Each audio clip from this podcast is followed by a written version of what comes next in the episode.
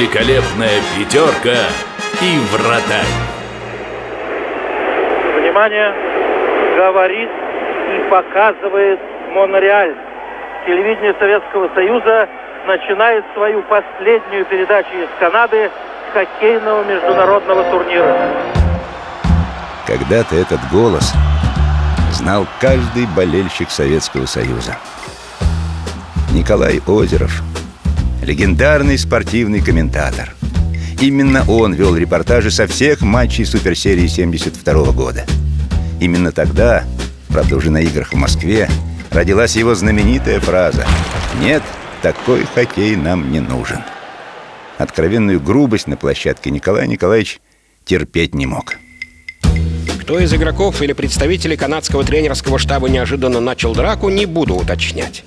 Но мне-то в эфире надо было выкручиваться, ведь мы старались не замечать подобных эксцессов на площадке. А тут невозможно скрыть. Но фраза понравилась и начальству, и народу. После игры хоккеисты ходили все в синяках, а я в именинниках. А потом уже Гена Хазанов в пародии на мои репортажи использовал эту фразу в качестве ключевой. Суперсерия 72 – событие поистине уникальное. За ним неустанно следили миллионы людей во всем мире. Кто сильнее? Кто победит? Канадским школьникам, например, официально разрешили прогуливать уроки только если они в это время смотрели хоккей. А в Советском Союзе заокеанские матчи показывали только через интервидение. Центр располагался в Праге, и оттуда картинка приходила в Москву. Спортивный журналист Аркадий Ратнер заметил, что улицы городов во время матчей пустели.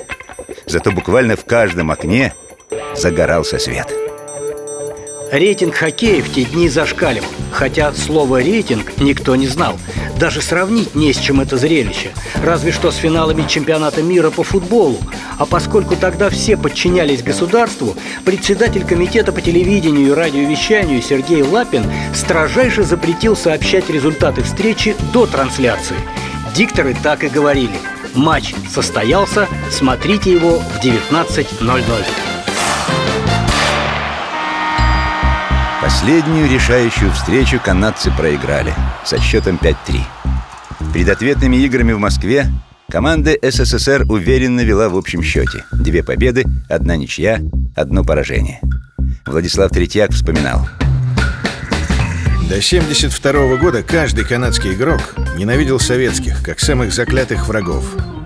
А мы, примерно в таких же красках, рисовали себе своих будущих соперников – Хоккейная суперсерия стала первым импульсом сближения между враждебными мирами. И в этом заключается ее главный итог.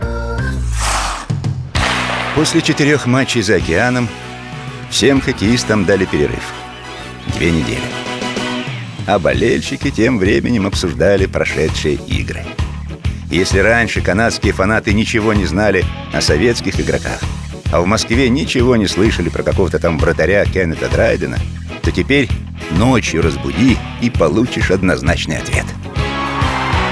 Владимир Викулов, Поль Паризе, Валерий Харламов, Пол Хендерсон, Борис Михайлов, Иван Курнуае, Владимир Шадрин, Фрэнк Маховлич.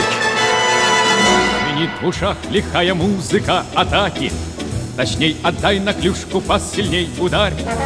И все в порядке, если только на площадке. Великолепная пятерка и вратарь.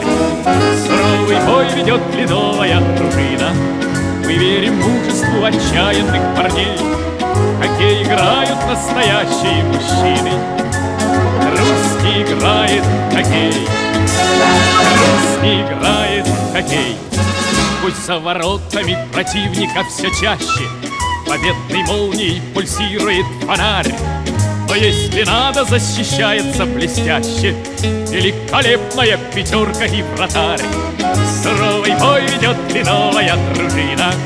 Мы верим мужеству отчаянных парней. Такие играют настоящие мужчины. Русский играет хоккей Русский играет хоккей. Красивых матчей будет сыграно немало. И не забудем, не забудем мы, как царь, сражениях золото и кубки добывала. Великолепная пятерка и вратарь. Суровый бой ведет ледовая дружина. Мы верим в мужеству отчаянных парней. Хотя играют настоящие мужчины. Не играет хоккей Русь не играет хоккей